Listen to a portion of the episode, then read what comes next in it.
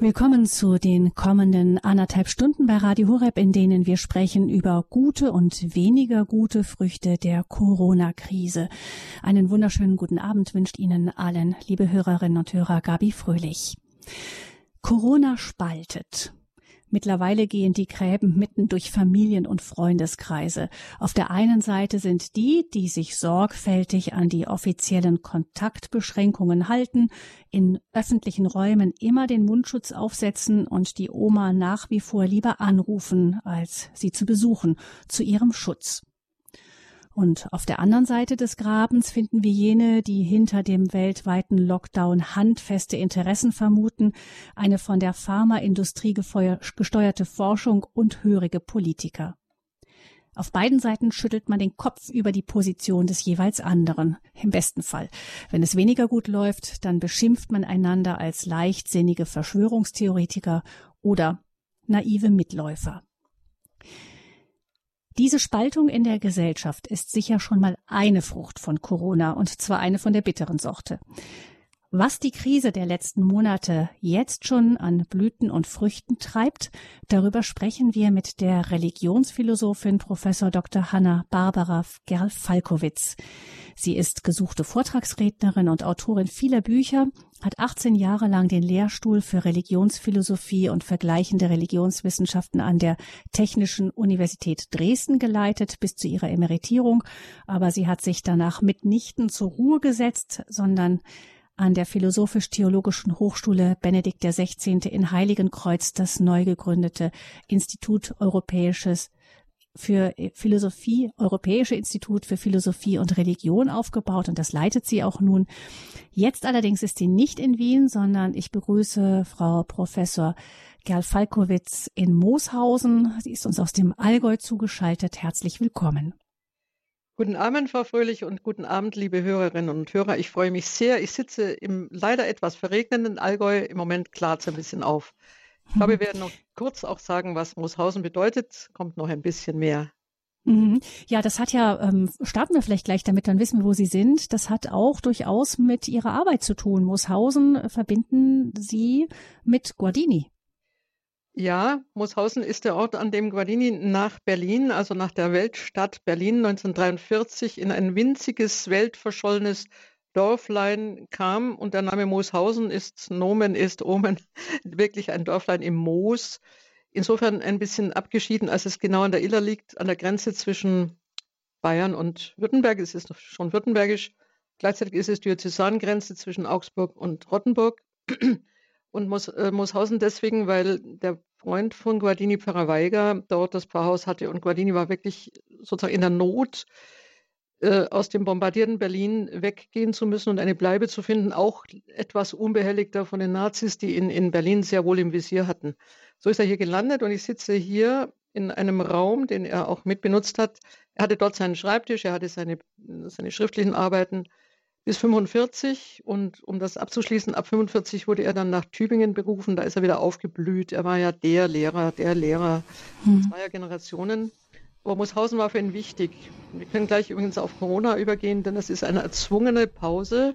Kein, keine Vorlesungen, kein Lehrstuhl, keine Öffentlichkeit.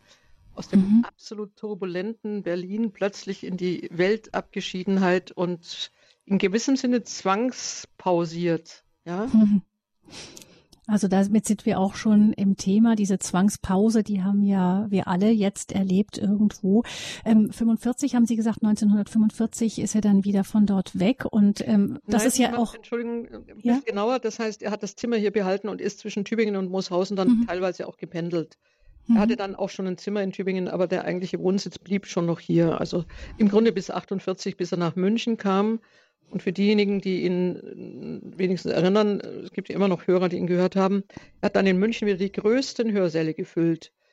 Ähm, mhm. Einfach um das nochmal von der Bedeutung her klar zu machen, für Guardini läuft jetzt ein Seligsprechungsprozess und das ist der Grund, warum ich auch immer wieder in Mooshausen bin, weil wir Unterlagen haben, Quellen haben, die wir auch zur Verfügung stellen. Und ich selber arbeite auch diesem Prozess zu, mit, mhm. mit Informationen, ja. Mhm. Gutachten äh, und so. 45 ist das Ende des Weltkrieges. Das ist auch Ihr Geburtsjahr, Frau. Ja, so ist das. Falkowitz, genau.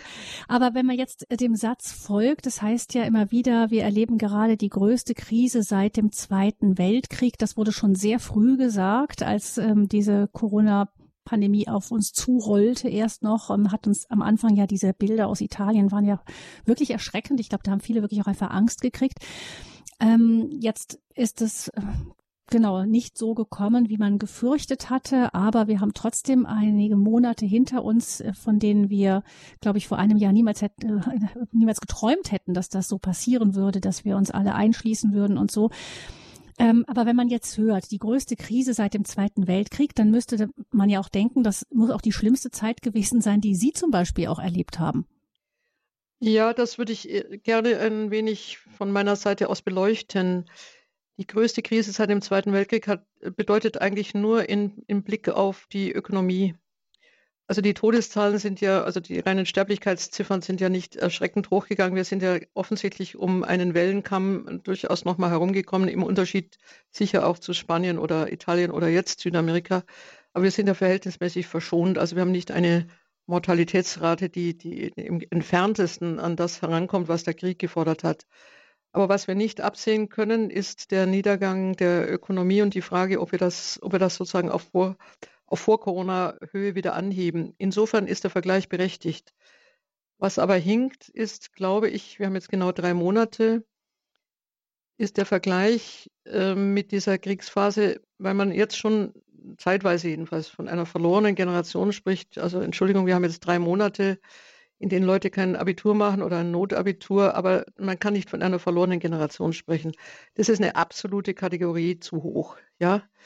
Aber im Sinne einer Langzeitwirkung und auch von Folgen, die wir noch nicht absehen, über die wir gleich noch sprechen, mhm. heißt es schon, dass wir keinen Vergleich haben äh, zu anderen Flauten, Wirtschaftsflauten, auch nicht eigentlich zum Jahr 68, wo der kulturelle Umbruch sehr stark war, sondern ein Einschnitt dessen ökonomische, das heißt im letzten auch gesellschaftliche Folgen, was inneren Frieden angeht, was Integration von äh, Flüchtlingen angeht, was überhaupt den Zusammenhalt der Gesellschaft angeht, nicht abschätzen. Denn eine, ein Anstieg der Arbeitslosigkeit, der ja zu befürchten ist, ein Anstieg der äh, minder, also der, der geringen Einkommen, der geringfügigen Einkommen, das sind alles Dinge, die wir durch ein eigentlich kontinuierliches Wachstum in den letzten Jahrzehnten so nicht erlebt haben.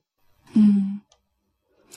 Ja, wenn man bedenkt, dass jemand, äh, was jemand erlebt hat, der im Jahr 1900 geboren wurde, zwei große Kriege, spanische Grippe, Hunger, schwerste Inflationen, ähm, ja, im, im Vergleich dazu ist das, was wir hier in Westeuropa zumindest durchmachen, eher ein, ein harmloses Luxusproblem, so in dem Moment. Aber Sie sagen, die langfristigen Folgen, die sind ähm, noch schwer abzusehen. Ja, ähm, eben in dem Sinne, es ist ja kein Krieg, ja, also im, mhm. im Sinne dieser äh, per permanenten und stündlichen Bedrohung, sondern es ist eine ernsthafte gesundheitliche Bedrohung. Aber ich muss nochmal sagen, die Sterblichkeitsrate ist nicht äh, entscheidend angestiegen.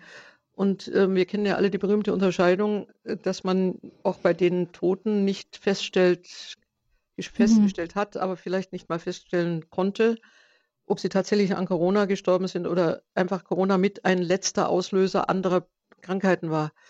Aber von der Bedrohung, also das Bedrohungsszenario speist sich eigentlich intensiver von dem her, was wir die, äh, den Stillstand der Wirtschaft äh, als Stillstand der Wirtschaft erlebt haben. Das heißt, in dem Sinne sind es Existenzbedrohungen und zwar vor allem für die Einkommensgruppen, die über die, also so Billiglohn-Dinge, ja, 450 Euro Jobs, dann natürlich die ganze Sparte Kulturschaffende, Musiker. Mhm. Meine Enkel sind betroffen, die jetzt seit drei Monaten kein Engagement haben. Vor allem aber sind auch betroffen ähm, Menschen, die in diesem also Niedriglohnsektor arbeiten oder auf tägliche Einnahmen oder beziehungsweise auf einen Betrieb eingerichtet waren, den man auch täglich bedienen muss. Das sind die mhm. Restaurants etc. Ich, ich sage jetzt nichts ganz Neues. Aber mhm. gerade die kleinen Geschäfte, ähm, die jetzt ja auch staatliche Hilfe beantragen und erstaunlicherweise auch bekommen. Ob sie aber auf diese, ob die kleinen Geschäfte in der Tat auf lange Sicht wieder neu starten, das ist eine ganz andere Frage. Bedrohlich also nochmal der, der sichere Anstieg der Arbeitslosigkeit. Ähm, die zweite Frage ist, wie gehen wir mit einer anderen Welle um? Es muss nicht nochmal Corona sein, es gibt aber vermutlich immer wieder Pandemien. Und können wir uns überhaupt nochmal leisten, in diesen vollständigen Lockdown, in das vollständige Stillstehen aller wirtschaftlichen Betriebe, mit Ausnahme ganz weniger, einzusteigen, weil die finanziellen, ökonomischen und im letzten Sinne die gesellschaftlichen Folgen für den inneren Frieden, das heißt die Schere zwischen denen, die ihr Auskommen haben, nach wie vor ihre Pension beziehen, und denen, die tatsächlich nur noch über staatliche Unterstützung leben können, aber nicht mehr von ihrer Hände Arbeit, in eine ganz, also wirklich eindeutige gesellschaftliche Störung führen. Ja? Mhm. Also wir haben ja das unglaubliche Glück gehabt, in den letzten Jahrzehnten im Grunde genommen in einem Wohlstand, der für wirklich fast alle genügend gebracht hat, zu leben. Und wir leben in einem gesellschaftlichen Frieden, der, der nur beneidet werden kann. Übrigens gerade auch, wenn man nach Westen schaut. Also Frankreich hat diese Form der friedlichen, des friedlichen Bürgertums im Grunde schon nicht mehr gehabt, aus anderen Gründen. Aber auch Spanien nicht, aufgrund der Arbeitslosigkeit. Aber wir haben ja im Grunde genommen eine Form von beständiger Blüte der Wirtschaft gehabt und das integriert Menschen. Der Augenblick, wo sie genügend zu essen haben und Versicherungen und die Perspektive der Zukunft im Grunde genommen keine Sprünge äh, vermuten lässt. Und das ist mit Corona beendet. Es kann also sein, dass dieser Friede durch wirtschaftliche Spannungen schon, schon in Frage gestellt wird. Ich will das nicht beschwören. daran liegt ja auch gar nichts an solchen Szenarien, die man damit Angst verbindet. Aber ähm, ob die Einkommens, ob die Einkommensschiene, die für uns relativ ausgeglichen ist, von ganz oben und ganz unten abgesehen, ob die in dieser Stabilität gehalten werden kann, das scheinen die Wirtschaftler zu vermeiden, äh, zu verneinen. Mhm. Also da, da liegt, mhm. glaube ich, eine Quelle für künftige Besorgnisse.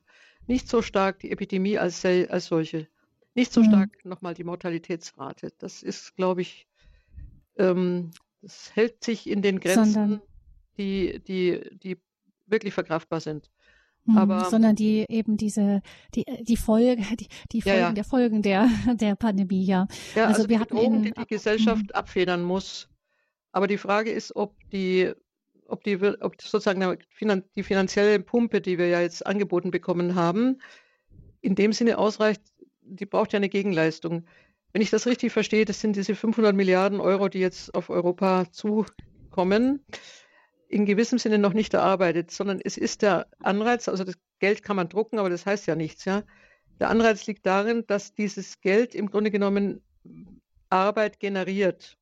Das heißt, das Geld, das ausgeschüttet wird, muss im Grunde genommen durch Arbeit nochmal neu kreativ generiert werden.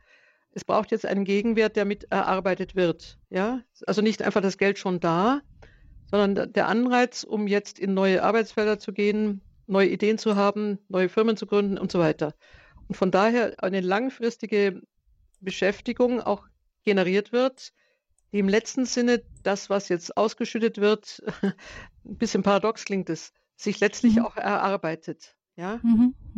ja? Es, wir haben am vergangenen Sonntag ähm, dem, uns dem Thema etwas genauer gewidmet, einem Standpunkt mit dem Thema ist der Kapitalismus am Ende mit ähm, ja, mit ähm, Martin Ronheimer, der hat darüber gesprochen. Über ja, das, das habe ich leider nicht gehört. Genau, da kann man sicher auch nochmal nachhören im Podcast von Radio Horeb, wenn sich jemand für diesen Thema speziell nochmal interessiert. Eben Standpunkt vom vergangenen Sonntag, 20 Uhr bei www.horeb.org ist das im Podcast zu finden. Da ging es eben um die Frage, ist der Kapitalismus ähm, von Professor Runheimer im im positiven Sinne für ihn gemeint am Ende. Da ging es dann nochmal spezieller um das Thema eben Wirtschaft und was die jetzige Situation für die Wirtschaft bedeutet.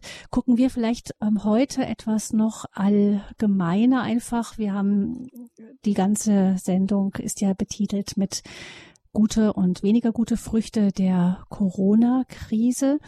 Und da haben wir jetzt, das ist das eine, was besorgniserregend ist. Was hat denn für Sie Frau Professor Gerl Falkewitz, dieser allgemeine Lockdown ganz persönlich bedeutet?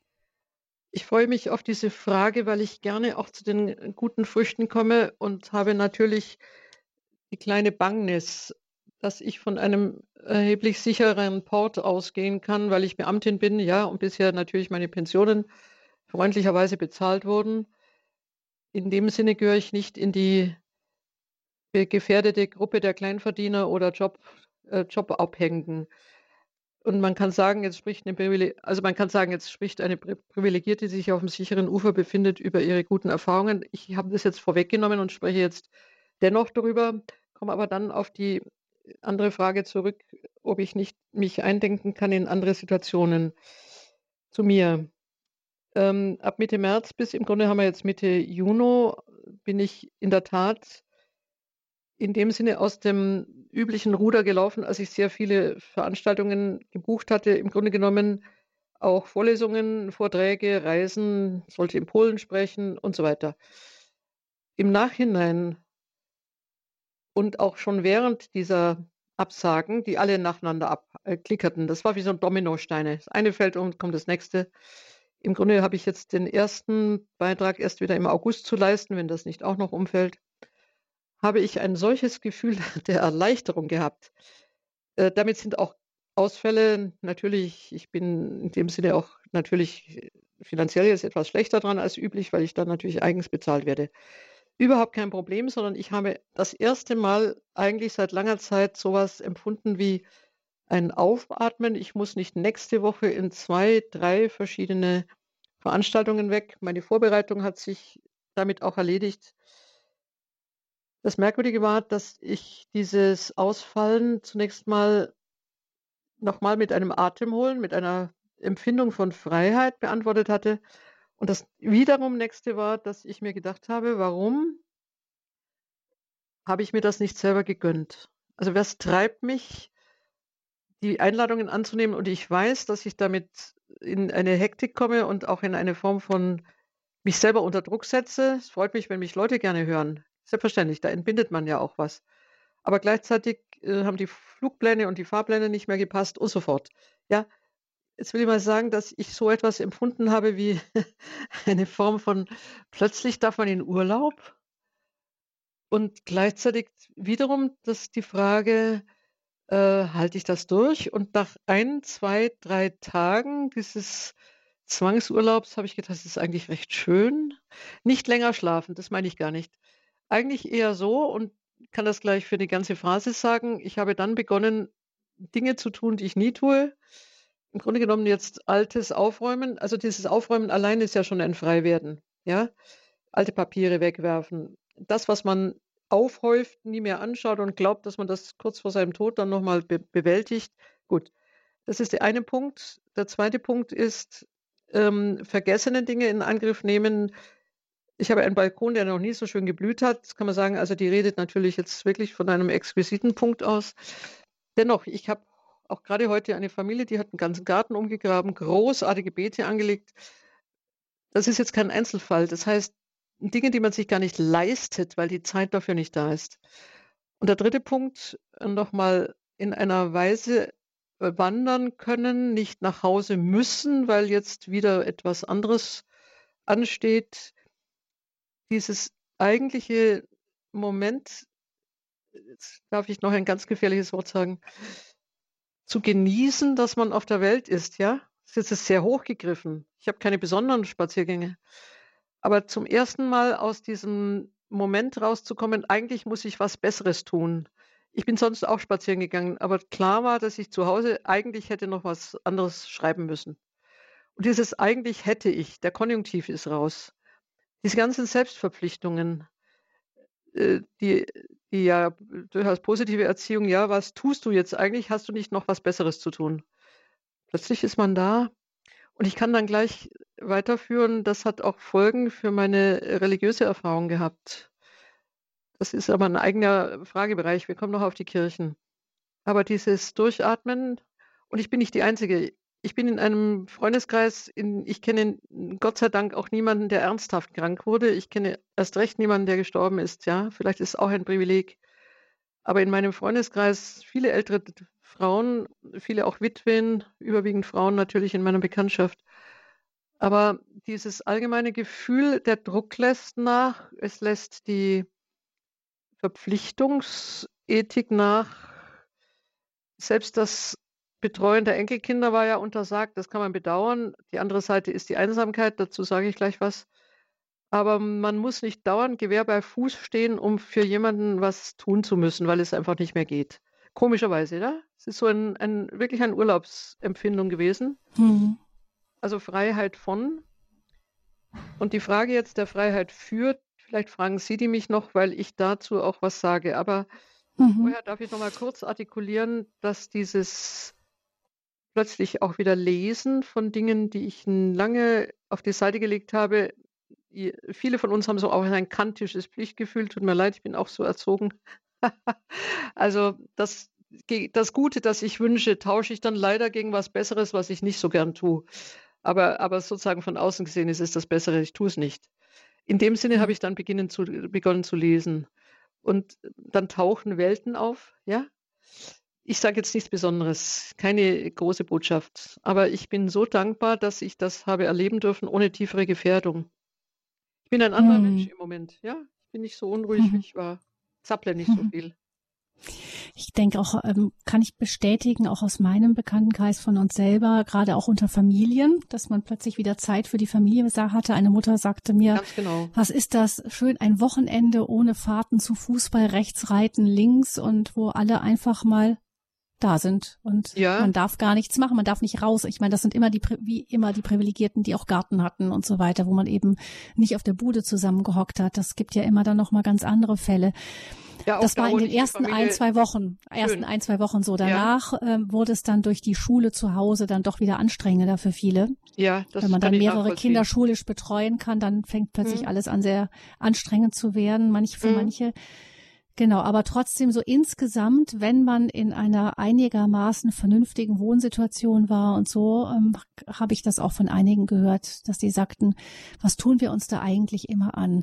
Es ist am Anfang dieser, der, des Lockdowns sind ja auch viele so Filmchen rumgeschickt worden über diese Ja, reizende Filme, reizende. Teilweise sehr nette Filme ja, auch. Ja. Einer, der hat, ähm, da habe ich, der hat mich doch etwas betroffen gemacht, da ähm, war ein Film, der wirklich gut gemacht war, auch mit der, nannte nannte sich der Brief des Virus an die Menschheit. Ah, den kenne ich da, nicht.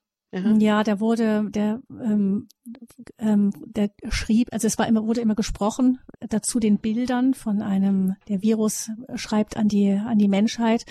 Und da ähm, wurde dann gesagt, eben die Waldbrände des vergangenen Jahres Aha. haben euch nicht zum Stoppen gebracht. Die so, ähm, ja. Überschwemmungen haben euch nicht innehalten lassen. Mhm. Ähm, jetzt, ähm, jetzt müsst ihr stehen bleiben. Stopp. Ach, ich glaube, ich habe das doch Haltet gelesen. ein, haltet ja, ja, inne und schaut einmal nach oben, einmal kurz innehalten mhm. und gucken, das Kind mhm. zu deiner Le Rechten an deiner Seite, die, der Himmel über dir, die Blume, die da wächst, halte mhm. ein. Mhm. Also das hat diese, ich glaube, diese Erfahrung, die Sie gemacht haben, auch ausdrücken wollen. Ja, ähm, ich kann es nochmal von der anderen Seite her sagen, dass die ich sage mal nochmal auf, die, auf diese Weise, im normalen Druck des Alltags. Ich bin zwar pensioniert, aber ich habe durch die anderen Annahmen da in, Hoch, in Heiligenkreuz natürlich auch ein sehr starkes Strukturbewusstsein und auch muss auch arbeiten, weil ich mich selber verpflichtet habe. Und durch diese Strukturierung, die wir, die wir von außen auf uns auch zukommen lassen und zugeben, ähm, bekommt ein Tag ein ganz anderes Gesicht. Und ich fasse das jetzt in einen ziemlich eklatanten Satz zusammen. In vielen Dingen überleben wir durch Konzentration, durch Disziplin. Aber jetzt kommt der Satz, Überleben ist die schwache Form von Leben. Ja. Und was Corona bedeutet hat, ist, dass diese Überlebenstrainings, ja, man, man tut das eine und schnappt dann abends schon mal Luft und ähm, hat natürlich auch Phasen, in denen man ausruht. Aber das sind schon auch immer wieder Überlebensstrategien, dass man sich so ein paar Räume schafft, wo man wieder durchatmet. Aber Corona die Corona-Pause hat jetzt bedeutet, plötzlich äh, zu leben, ja? Ich habe nicht nur ein paar äh, dreimal eine halbe Stunde, wo ich dann tue, was ich gerne tue, ich kann den ganzen Tag tun, was ich gerne tue. Natürlich auch Verpflichtungen, aber im Wesentlichen doch etwas, was plötzlich kehrt man zurück in ein Leben. Das heißt, Langsamkeit, äh, Zeit hat nicht die erstrangige Rolle. spielt, spielt eigentlich nur in deinem Tagesablauf so eine Art übergeordnete, schöne, schöne Bedeutung. Ja, es gibt Frühstück, Mittagessen, Abendessen und so, wenn man es vom Essen her nimmt. Aber dieses Leben heißt gleichzeitig, dass ich dazwischen in eine intensivere Form von Wahrnehmung komme. Ja, andere, ähm, das heißt, an, eine andere Form der Wirklichkeitserfassung, Zuwendung, auch beim Spazierengehen. Die Welt riecht anders, ich muss nicht in einer Viertelstunde wieder durch sein. Ich sehe Farben, ich kann verweilen und so weiter. Es klingt alles so schlicht. Aber Leben ist auch schlicht.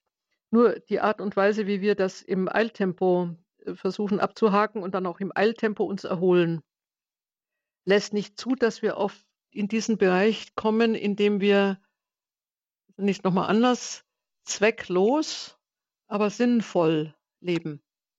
Und das ist der Vollzug von Leben, zwecklos. Ich habe nicht schon wieder einen Zweck. Ich gehe nicht spazieren, damit ich dann in einer halben Stunde wieder besser am Schreibtisch bin. Ja? Dann habe ich schon wieder das, das Spazierengehen äh, belastet mit meinem Zweck. Wehe, ich bin dann mhm. nicht erholt hinterher.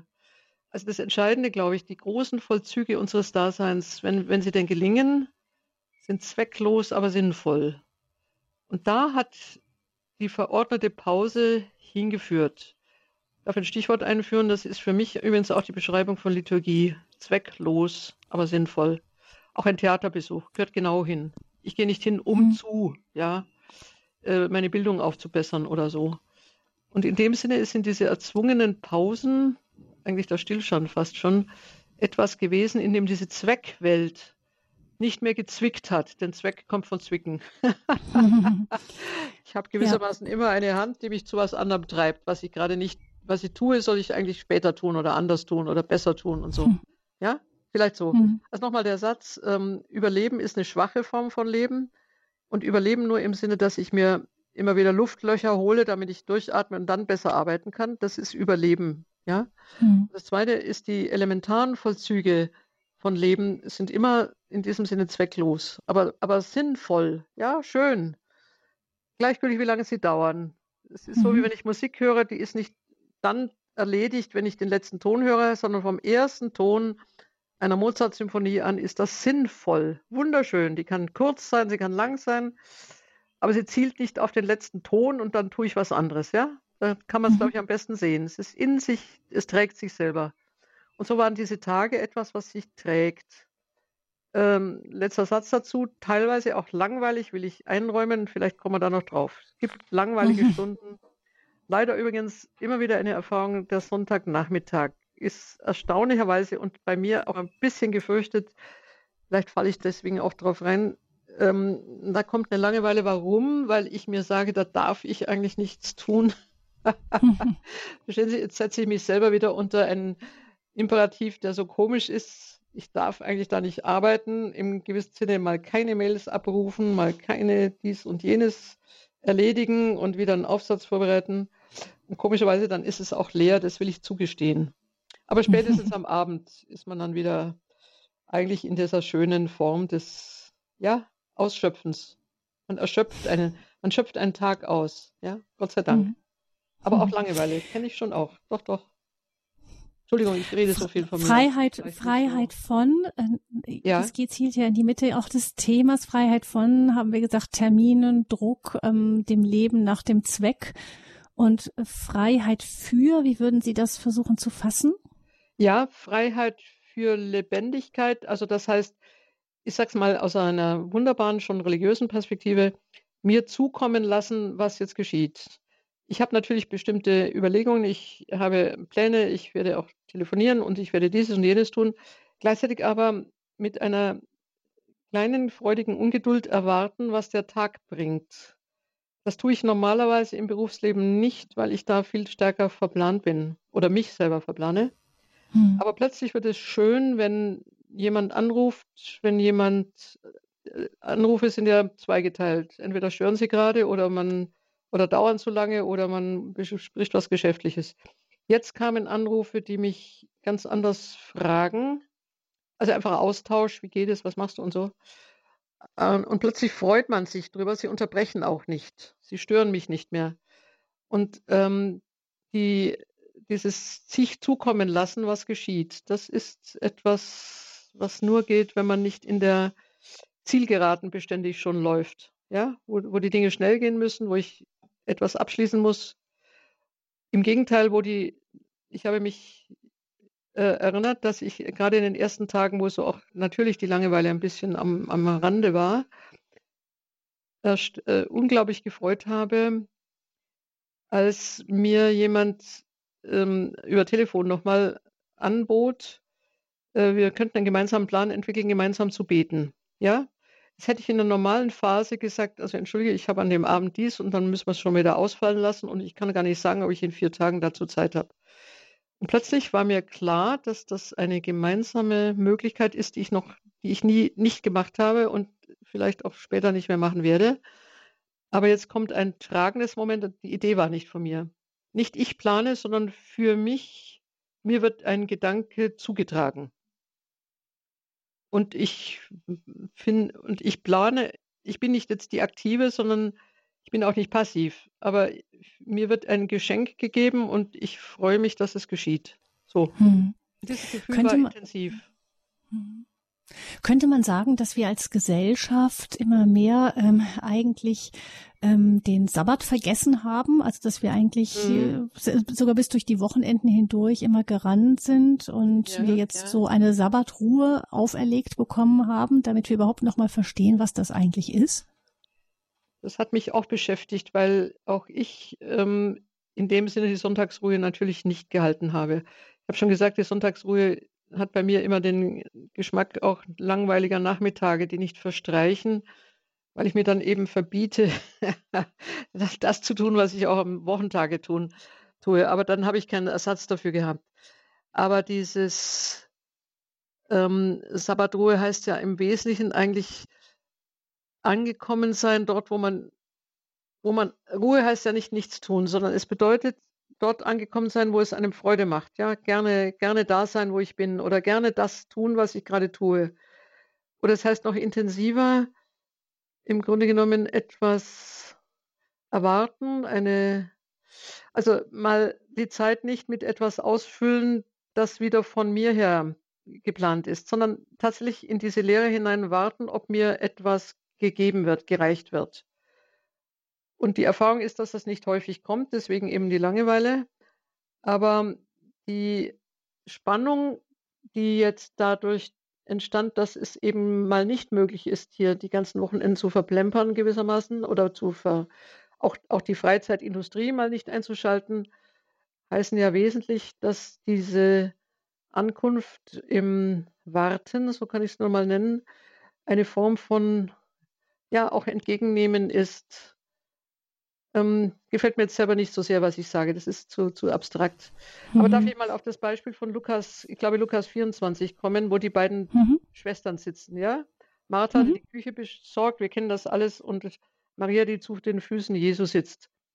Und Martha imponiert uns, überhaupt kein Zweifel, aber es ist eindeutig, dass Maria, die, sie hat den besten Teil erwählt, heißt es.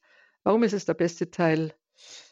Ähm, man ist, also ich kann mir denken, dass Maria zu den Füßen Jesu von ihm in einer Weise angesprochen wird, das ist nicht nur aufnehmen, zuhören, sondern es wird etwas entzündet und flammt und fordert die ganze Aufmerksamkeit, weil sowas wird sie nicht mehr hören.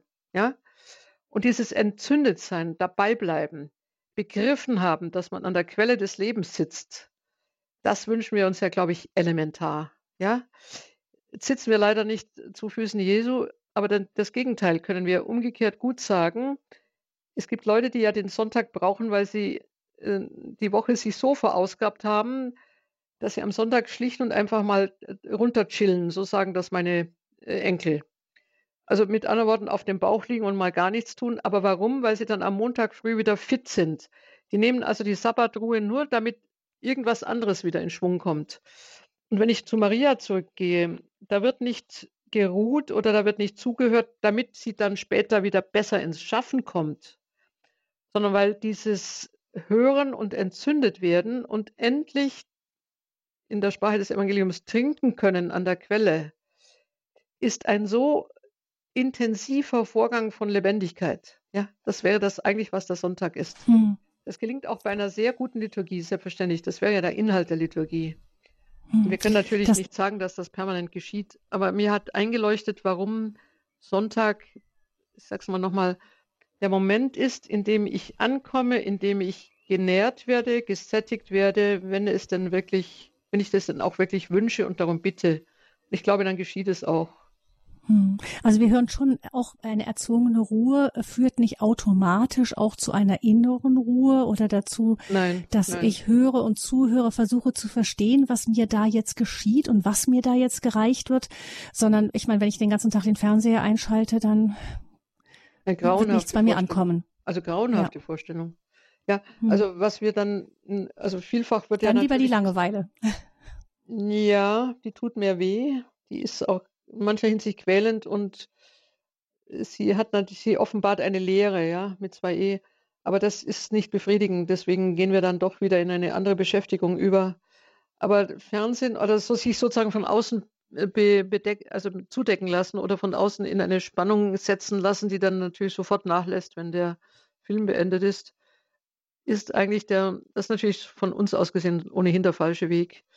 Aber wie kommen wir zu den Füßen Jesu, so würde ich mal sagen? Wie, wie kommen wir an die Stelle, wo wir, wo wir, es geht ja nicht darum, eine, eine sozusagen gespielte Frömmigkeit zu entwickeln, sondern wie kommt man an die Quelle des Lebens? Das ist, das ist die Frage. Dass man dazu eine ganze Menge Dinge weglegen muss, ist evident. Damit haben wir aber noch keinen Automatismus, ja? Und in dem Sinne ist die Betriebsamkeit von Martha hm, klar, gut, wie immer. Aber sie kann oder sollte von uns schon beobachtet werden, ob wir damit nicht versäumen und absichtlich sogar versäumen, in dieses, in diese, in dieses entzündet werden, mal einbezogen zu werden. Weiß Gott, ob er mhm. das nicht doch erreicht.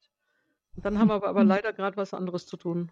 Mhm. Und dazu darf ich sagen, das ist jetzt eine der guten Früchte, gerade mhm. dieses Teilnehmen müssen, weil wir nicht in die Gottesdienste konnten an, Gott, an den Fernsehgottesdiensten. Also ich persönlich war häufig in Heiligenkreuz zugeschaltet, teilweise ganz lange Gottesdienste, eineinhalb Stunden am Sonntag, der Konventgottesdienst.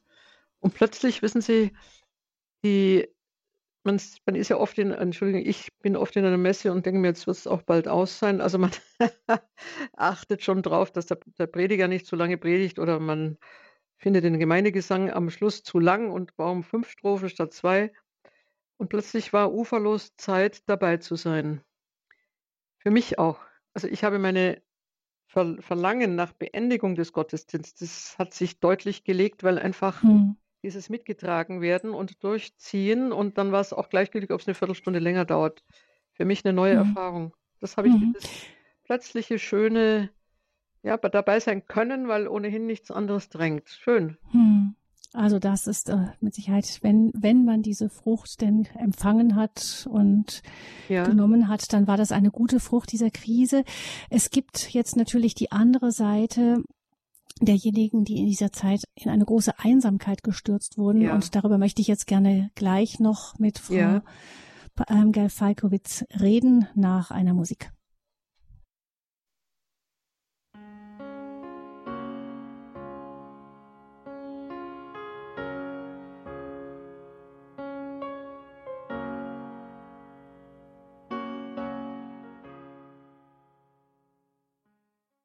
Guten und die weniger guten Früchte dieser Corona-Krise sind unser Thema hier in der Standpunktsendung bei Radio Horeb. Professor Dr. Hanna Barbara Gerl-Falkowitz ist unser Gast in dieser Sendung. Sie leitet das Institut, das Europäische Institut für Philosophie und Religion an der Philosophisch-Theologischen Hochschule Benedikt XVI. in Heiligenkreuz bei Wien. Wir haben schon gehört hier in dieser Sendung von Frau Professor Gerl Falkowitz, wie sehr halt diese plötzliche Pause für viele Menschen vielleicht doch einfach mal so ein Moment war zu sagen, Upsla, was mache ich eigentlich mein ganzes Leben lang? Wie viele Termine? Wir rennen herum, versuchen uns irgendwo nochmal Atempausen zum Überleben zu verschaffen und ähm, vergessen das Leben dabei, wie Frau Professor Gerd Falkowitz es formuliert hat. Gucken wir jetzt aber weiter. Es gibt ja Menschen, die sowieso schon einfach viel allein waren. Ich denke da gerade vor allem an die älteren Menschen, die ähm, vielleicht allein zu Hause leben oder in Pflegeheimen sind und sich wünschen würden, dass ihre Familie einfach mehr bei ihnen wäre, weil die Zeit dann irgendwann doch einfach sehr langsam vergeht auch. Und ähm, die jungen Leute, die haben alle so viel zu tun. Jetzt kommt die Corona-Krise und dann war das der Kontakt schon gar nicht mehr möglich. Ähm, ja. Das ist ja dann doch mal wirklich ähm, sehr ein schwerer Einschnitt nochmal gewesen. Das ist jetzt die ganz dunkle Seite. Danke, dass Sie das ansprechen. Wir haben ja mittlerweile sogar einen Aufruf bekommen, immerhin hat ihn sogar Habermas unterzeichnet, der selber jetzt 90 Jahre alt ist, dass bei einer zweiten Erfahrung dieser Art ähm, sich Verschiedenes nicht wiederholen darf. Dazu gehört dieses nicht absichtliche, aber dann doch eingetretene Wegsperren. Der Ausdruck ist hässlich, aber man kann ihn vielleicht gar nicht mehr viel anders ausdrücken. Die Risikogruppe, zu der ich übrigens selber gehöre, aber dann vor allem die Personen, die im Altersheim leben, schwer gefährdet selbstverständlich. Und wir hatten ja Beispiele, dass ganz in Altersheimen über, also überdurchschnittlich viele Todesfälle einer nach dem anderen auch geschahen. Braucht man nicht wiederholen. Mhm.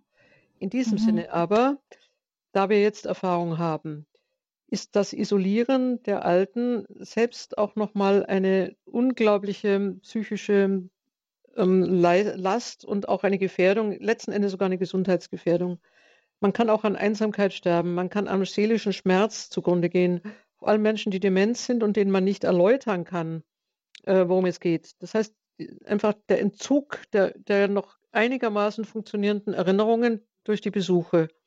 Es bleibt das Pflegepersonal, das übrigens äh, natürlich normalerweise mit Masken ausgestattet ist. Also die ganze normale Atmosphäre des Ansprechens, des Zurück, des Wiederantwortens, alles weg. Und dazu auch Telefon ist hier nicht ein Ersatz.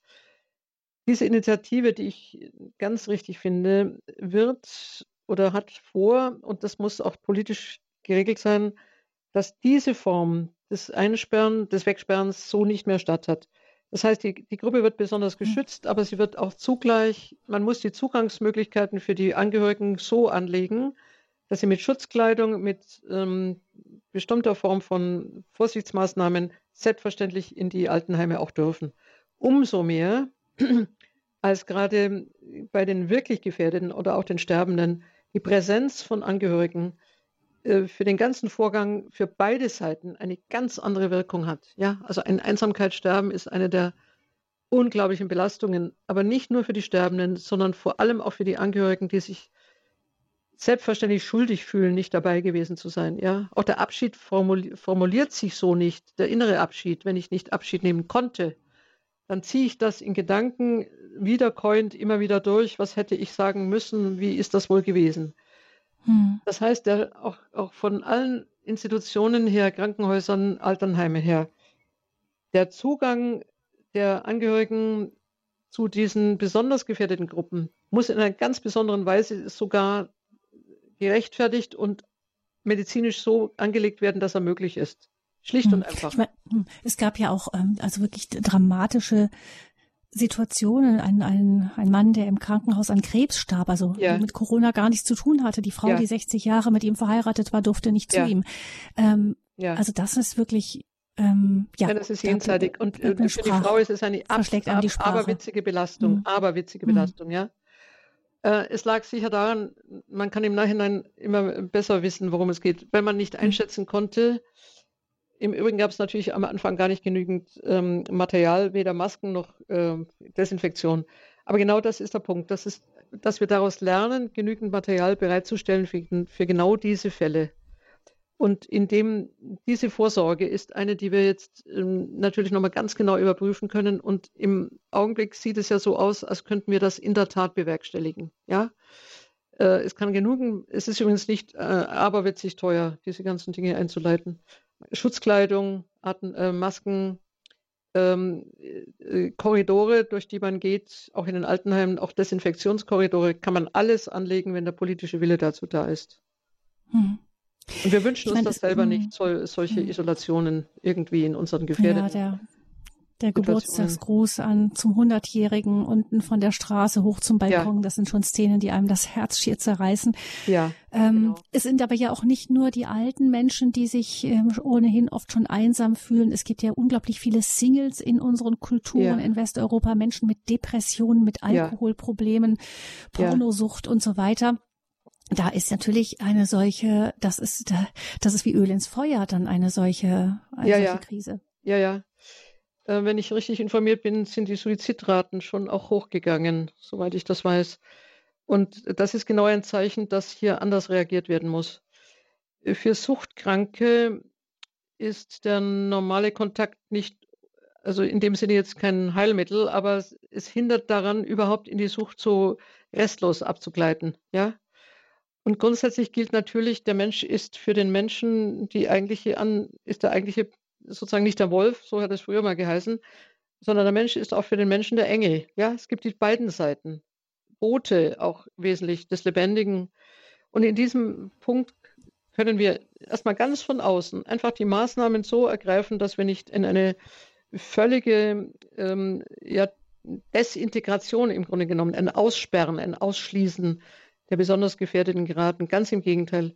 Darf ich sagen, dass ich den Ausdruck der sozialen Distanz für falsch und also wörtlich genommen sogar völlig kontraproduktiv halte? Es müsste heißen physische Distanz, aber nicht soziale Distanz. Im Gegenteil, mhm. die soziale Distanz soll gerade nicht sein, ja? Also die körperliche Distanz ist was völlig anderes als soziale Distanz. Das ist schon vom Wort her falsch gewählt. Mhm. Was das auch bedeutet, wenn man so lange einfach alleine in der Wohnung war, das hat eine ähm, befreundete Apothekerin erfahren, die sagte, es kam dann jetzt vor kurzem eben jemand rein, der schaute sich so ein bisschen unsicher um und sagte, es ist das erste Mal wieder draußen, seit, ähm, mhm. seit sie damals hieß, man soll drin bleiben. Ähm, da drüben der Supermarkt, der ist zu, der, äh, der, der ist geschlossen worden und ähm, das war, hing gar nicht mit Corona zusammen, das war ein Umbau. Aber sie sagte so, man hat wirklich das Gefühl, als hätte man den Anschluss verpasst dann. Das scheint so bei vielen gewesen zu sein, die dann ja. rauskamen und sagten, ähm, ja, wie jemand, der einfach eine ganze Zeit weggesperrt war und das Gefühl hat, hier hat sich jetzt einiges verändert und ich habe das gar nicht mitbekommen. Die Welt ist verändert, ja, ja, ja. Hm. Wobei das kann man, glaube ich, etwas schneller einholen, ja. Vor allem, wenn man hm. dann auch eine rationale Erklärung bekommt, dass das gar nicht mit Corona zu tun hat, ja. Das mhm. verarbeitet man. Der Schock im Anfang ist da, das würde ich nicht überbewerten, aber mhm. die, die, die Isolation von Bekannten und Freunden, die dann auch nicht anrufen oder äh, eigentlich von der Bildfläche verschwunden sind oder weiß Gott dann vielleicht sogar krank sind oder gestorben mhm. sind. Das ist der elementare Einschnitt. Und ich, wir haben genügend Erfahrungen jetzt zu sagen, wir können das auf menschliche Weise verhindern oder auf menschliche mhm. Weise besorgen. Ja, mit genügend Materialien. Wir, wir haben gelernt, wir, haben, mhm. wir ziehen jetzt die Folgerungen draus. Mhm. Völlig evident. Jetzt ist es ja so, dass ähm, ganz offensichtlich uns diese Corona-Krise mit der eigenen Verletzlichkeit, der Verletzlichkeit unserer Gesellschaft auch konfrontiert hat. Ja. Ähm, ja, sie hat uns konfrontiert eben damit, dass ähm, ja, dass Menschen sterben können unter uns und dass vielleicht auch die Medizin jetzt nicht so schnell eine Antwort haben wird, ähm, wenn es plötzlich auf einmal viele trifft. Das ist ja. ja gerade in unserer Zeit, wo wir das Gefühl hatten, im Grunde so mit Medizin so das meiste doch irgendwie im Griff zu haben und vor dem Schlimmsten ja. gewappnet zu sein, ähm, war das ein schwerer Schock erstmal. Wobei Ihre Eingangsbemerkung äußerst interessant ist, dass wir in einem größeren Maßstab wieder begriffen haben, dass wir sterben müssen. Also das ist an sich eine Selbstverständlichkeit, die wir nicht laut permanent wiederholen müssen, aber die eigentlich zu der, einer Kultur gehört. Wir sind sterblich.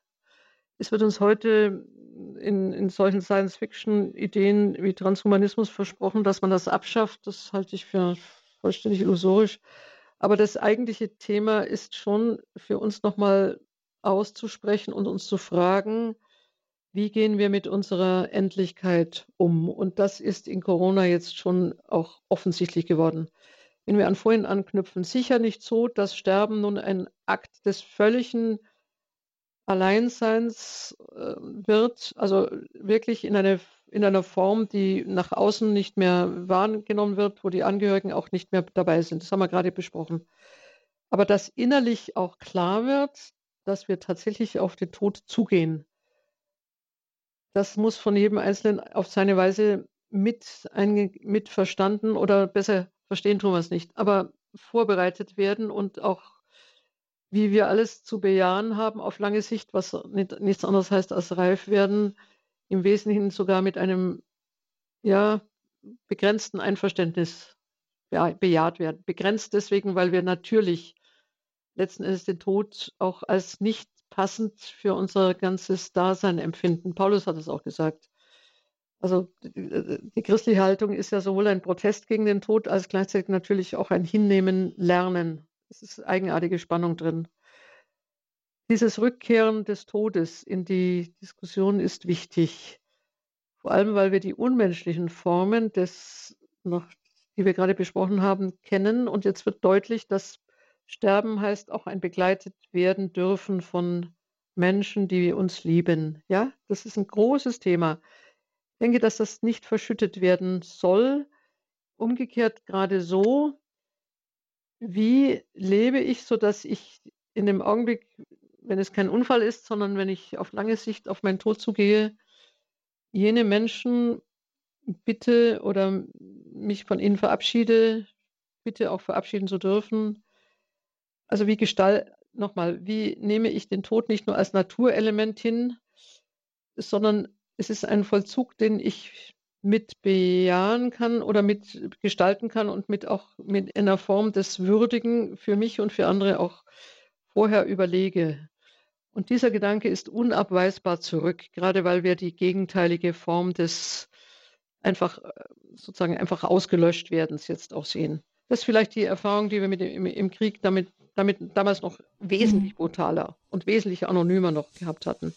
Mhm. Gleichzeitig ist es aber doch so, dass diese, ähm, das Bewusstsein des Todes nicht etwas ist, was uns beständig durch eine Corona-Epidemie vor Augen gehalten werden soll, sondern ich denke, das ist ein, es gehört in die Kultur überhaupt. Wir haben über diese Dinge überhaupt zu sprechen, grundsätzlich. Und dass es Formen gibt, die Gott sei Dank auch in unserer Gesellschaft möglich sind, dass Menschen zu Hause sterben, darf ein Beispiel sagen, habe ich in unglaublich guter Erinnerung. Es gibt eine ambulante Palliativpflege, hm. nicht Pflege, die sind gar nicht regelmäßig da, aber wenn man sie braucht, eine Begleitung mhm. von Sterbenden, die dann auch zu Hause sterben, wunderbar, ohne dass ich sie ins Krankenhaus tun muss und die wirklich Tag und Nacht in, zur Verfügung stehen. Das ist eine ungemeine Erleichterung für die Angehörigen. Also nicht nur die Pflege im äh, körperlichen Sinne, sondern auch die Beruhigung für die Angehörigen, Schmerzlinderung, Mhm. Präsenz eines Arztes nachts um eins, alles da. Eine bewundernswerte Qualität unserer Möglichkeiten, für viele gar nicht bewusst. Die wollen auch nicht im Krankenhaus sterben. Kein Mensch muss eigentlich auch im Krankenhaus sterben. Nein, falsch, der Satz ist zu absolut. Aber hm, wenn es nicht zwingende Gründe gibt für ein Krankenhaus, können wir auch heute unter unseren Möglichkeiten in diesem Sinne im Kreise von Menschen sterben, die wir lieben und die uns lieben darf das einfach mal sagen, man kann sich mit diesen Möglichkeiten deutlich beschäftigen und die gibt es. Ein großer mhm. Trost, wirklich. Wenn man sich jetzt äh, mit dem Thema Sterben, Tod beschäftigt hat, dann äh, war es ja meistens, um zu gucken, wie können wir es überhaupt verhindern, dass es passiert. Ja. Ähm, und da ist, äh, ja, ich hatte das Gefühl, dass jetzt auch in der, in diesen letzten Monaten ähm, für viele Menschen das doch schwer war, auch zu verstehen, dass gerade diejenigen, die Ihnen jetzt sagen sollten, wie das denn nun gehen soll, wie man sich richtig verhält, ähm, Ärzte, Wissenschaftler, dass die sich so furchtbar widersprochen haben und dass überhaupt klar wird, dass nicht so richtig klar ist, sondern dass es da Theorien gibt. Die eine sagt so, die andere sagt so. Ähm, das wirkt ja auch gerade dann, wenn man so viel Hoffnung da reinsteckt, dass die Wissenschaft uns nur retten ja. soll, extrem verwirrend und verunsichert, wenn man sieht, dass die Wissenschaft ja gar nicht richtig selber weiß, ja. was gemacht werden soll. Deswegen ist ja unsere Gesellschaft in dem Sinne auch gespalten. Also die, auch diese Proteste natürlich, die jetzt heute in großer Form in den letzten Wochen aufgelaufen sind, äh, rühren auch daher, dass deutlich wurde, dass es Entscheidungen gab, die natürlich wissen, die wissenschaftlich nicht wirklich abgesichert waren. Eindeutig nicht. Ne? Ich will mal etwas Besänftigendes dazu sagen. Der Anfang war offensichtlich eine Überforderung und die Politik hat darauf reagiert, indem sie die schärfsten Maßnahmen ergriffen hat. Die Frage, wann sie sie lockern konnte, früher oder später, kann ich jetzt auch nicht beurteilen. Worauf ich Wert lege, wäre, dass wir in einem halben Jahr, wenn die ganze Sache wirklich einigermaßen abgeklungen ist, eine sehr gute Analyse, eine Fehleranalyse bekommen, eine gute Analyse, auch eine wissenschaftliche Re äh, Rekonstruktion. Äh, es waren wahnsinnig viele Nebelbänke am Anfang, die sind im, im Grunde auch noch da. Wir wissen noch nicht mal genau, wo das Virus entstanden ist, ob es doch die Schuld des Labors war oder andere Positionen, wenn man es überhaupt nochmal rekonstruieren kann. Aber was doch entscheidend ist, da gebe ich Ihnen jetzt recht. Die, der Eindruck vor den, bei den Meldungen, ein bisschen Kriegsberichterstattung, natürlich der Ton auch viel zu hoch gezogen, dass im Grunde genommen die Epidemiologen, die Virologen, inklusive Rechtsmediziner, nicht wirklich übersehen können, was denn der Fall ist. Also diese öffentlichen Widersprüche auch. Für mich verbirgt, verbirgt sich noch was anderes. Ich bin jetzt natürlich auch aus einer anderen Tradition kommend, Philosophie, Ethik, dass wir den Glauben an die Wissenschaft als diejenige, die überwiegend das Leben im Griff hat, glaube ich, einmal nicht erschüttern müssen, da ist erschüttert, aber einmal anders betrachten müssen. Die Wissenschaft hat ungeheuerliche Erfolge, kein Mensch leugnet die. Was aber so als Bewusstseinsprägung ähm, heute leicht angekratzt, aber immer noch da ist, dass die Wissenschaft irgendwann mal in der Lage ist, das Phänomen Krankheit ganz zu besiegen. Daran liegen ja auch diese Visionen des Transhumanismus etc., also Mensch-Maschinen-Modelle, in denen die Maschine dann ersetzt, was wir nicht können. Der, was zu bedenken Anlass gibt, ist die Vorstellung, als würde die Wissenschaft überhaupt in der Lage sein, unser Leben vor, vor Beschädigungen zu bewahren. Das wird nicht der Fall sein. Die großen Erfolge der Wissenschaft täuschen, also vor allem der Naturwissenschaften, täuschen darüber hinweg, dass wir auch in beständig neuen Gefährdungen stehen. Ja? Mutationen, äh, nicht nur von Viren stehen uns bevor, sondern auch ganz andere Katastrophen noch. Äh, das heißt, dass die Wissenschaft zwar mitarbeiten kann an deren Bewältigung, aber dass wir nach wie vor Existenzen sind im Wortsinne, nämlich dass wir hinausstehen mit der ganzen, von der Geburt an bis zu unserem Tod in Gefährdungen, die letzten Endes gar nicht abgewehrt werden können. Wir haben eine also unsere Lebenserwartung ist wunderbar gestiegen. Gleichzeitig sind aber die letzten Lebensjahre natürlich durch äh, extreme Belastungen auch gefährdet. Wir wissen das ja alle. Ne? Aber in diesem Sinne ist die Wissenschaft bitte nicht, nicht der Schlüssel zum Lebendigen oder nicht der Schlüssel zu einer, zu einer sinnvollen Existenz, sondern sie verhindert einiges, sie kann für vieles abwenden. Aber die Frage, welche Qualität hat mein Leben, wird nicht von der Wissenschaft beantwortet. Mhm. Ich kann quantitativ äh, arbeiten. Sie wird mir Jahre meines Lebens schenken durch bestimmte Bestrahlungen. Aber sie wird mir nicht die Qualität meines Lebens garantieren. Und das ist eine Frage, die kulturell ist. Die Frage ist religiös. Und da hat die Wissenschaft im Grunde genommen keine Kompetenzen. Das ist etwas, was, glaube ich, für die Zukunft mal diese Wissenschaft sozusagen als Gottersatz oder mhm. als, als Retter, als Lebensretterersatz, als Heiland, ja, der Arzt als der Heiland der Mensch, Menschheit deutlich ähm, ausgehebelt werden sollte, weil es ein, eine andere Form von Rettung, eine andere Form von Heiland, eine andere Form von ähm, Qualitätssicherung gibt als die über die Wissenschaft. Hm. Davon kann man auch gerne sprechen. Hm. Ja, von diesem, vor diesem Hintergrund ist es ja dann auch nochmal, ja, besonders, ähm, ja, aufwühlend auch für viele gewesen, dass eben gerade die Kirchen in dieser Zeit ähm, fast von der Bildfläche verschwunden sind, zumindest ähm, wenn man den virtuellen Bereich sich wegdenkt. Ja, das hat mich am, fast am tiefsten getroffen. Nachdem ich ja vorher von meinem eigentlichen Gewinn gesprochen habe, also diesem schönen, nach wie vor auch sehr schönen Eintauchen in eine Ruhe, die ich lange nicht empfand. Das Fehlen der Eucharistiefeier, darf das sagen, ein, ein wirklicher Verzicht. Ich hatte das, also ich habe es vorher schon mir auch gedacht, aber das ist dann tatsächlich eintrat. Das ist herb. Und was mich doch gestört hat, ich darf das mal im Plural sagen, ich selber bin katholisch, aber ich kenne das natürlich auch von, einer, von anderen Konfessionen. Ich habe es eine Idee zu willfährig gefunden, dass auf wirklich von jetzt auf nachher Verbote ausgesprochen wurden, die in dieser Schärfe, glaube ich, nicht hätten ausgesprochen werden müssen. Also ich sage es mal deutlich, das Untersagen von Gottesdiensten, und zwar insbesondere von Eucharistiefeiern, auch in Kirchen, die groß genug gewesen wären, um tatsächlich Infektionen zu verhindern, habe ich nicht verstanden.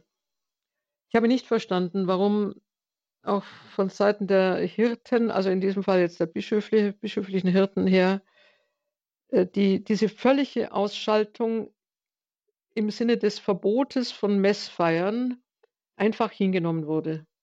Da hätte man, hätte, könnte, ja, ich bin nicht an dieser Position und von außen kann man vielleicht leichter urteilen, aber kann man nicht verhandeln mit der Politik? Was ist das schöne Ausdruck systemrelevant hat genau bedeutet, dass Kirchen nicht systemrelevant sind. Ja? Aber der Baumarkt war systemrelevant und vor die Kirchen aufgemacht haben, haben die Baumärkte aufgemacht. Das ist begründungspflichtig. Ja, man hätte vielleicht das noch ähm, jetzt mal zur Ehrenrettung sagen können, dass die Kirchen sich eben besonders verantwortungsbewusst verhalten hätten. Ja, sie, sie haben auch Vorbildfunktion für die Gesellschaft, völlig richtig. Aber gerade weil sie sie haben, hätte man die an, hätte, ich sage nur hätte, könnte, sollte. Ich tue mir mhm. leicht, das zu sagen. Hätten aber auch die Kirchen dennoch im Rahmen des Gebotenen, meine ich, mehr Fantasie und genauer genommen Alternativen entwickeln mhm. können. Mhm. Im Übrigen hätte darum gekämpft werden müssen, dass Priester nicht nur zu Sterbenden und absolut Todkranken, sondern eben auch in die, zu den Alten in den Altenheimen hätten gehen können. Wenn man mhm. schon die Schutzkleidung hat für, für die Verwandten und nicht 100 Schutzkleidungen, dann hat man doch vielleicht drei oder vier. Und dass die Priester von sich aus, hier meine ich auch, ihre Verpflichtungen hätten in Anspruch nehmen können, wenn sie ihnen nicht mhm. von behördlicher, aber auch von ihrer eigenen kirchlichen Seite her wesentlich eingeschränkt, wenn nicht verboten worden wäre. Das habe mhm. ich nicht nachvollzogen.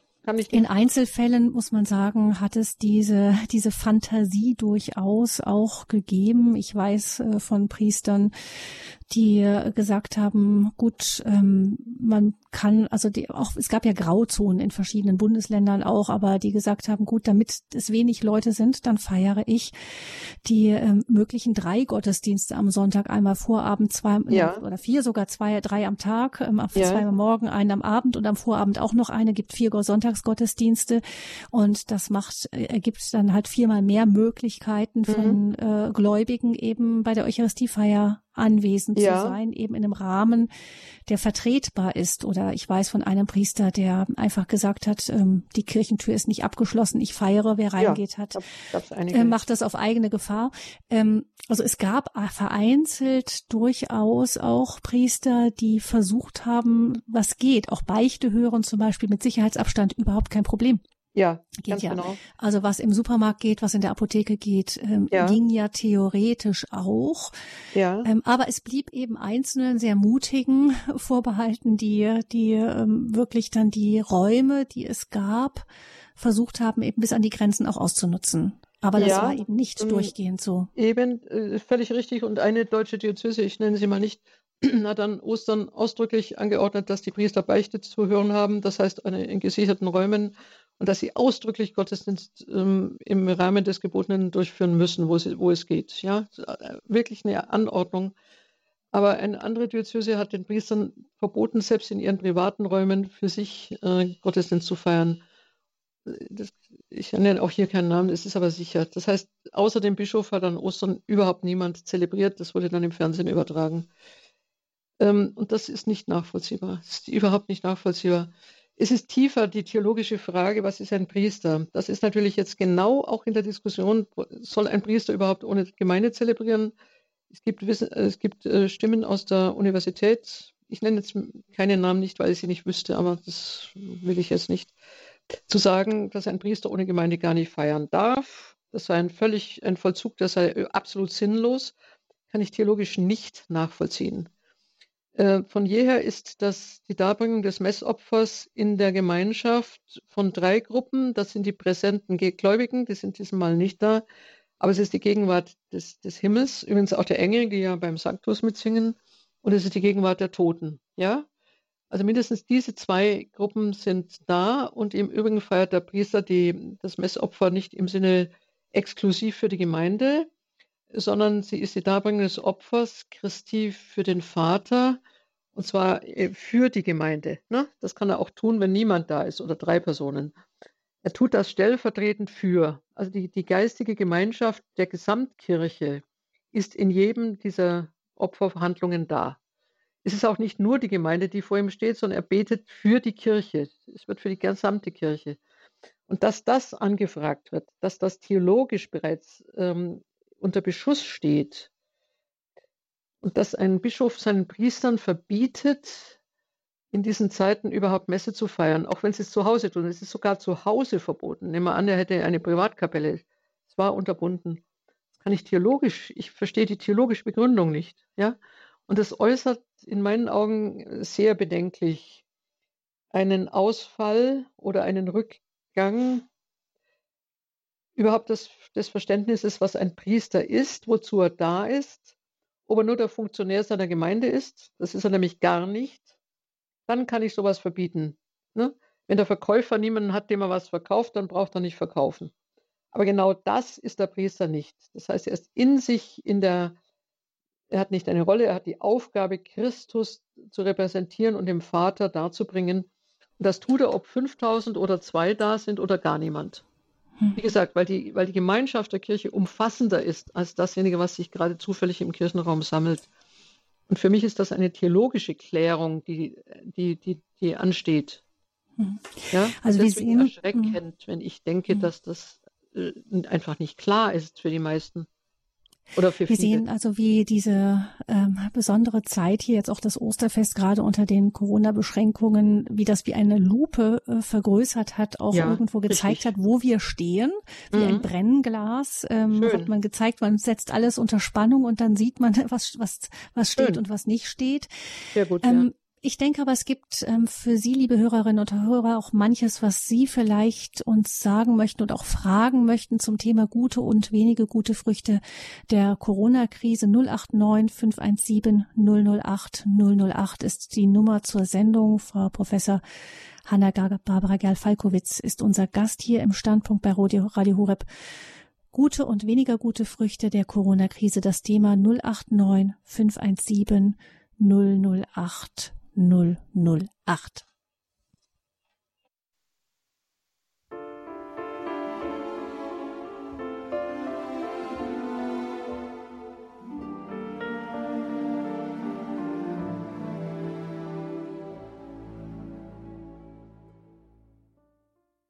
Corona-Krise. Darüber denken wir nach hier in der Standpunktsendung bei Radio Hureb 089 517 008 008 ist Ihre Nummer, liebe Hörerinnen und Hörer, unter der Sie auch mit Professor Gerl Falkowitz sprechen können. Sie ist unser Gast hier in dieser Sendung. Frau Heche ruft uns aus dem Sauerland an als erste Hörerin. Guten Abend.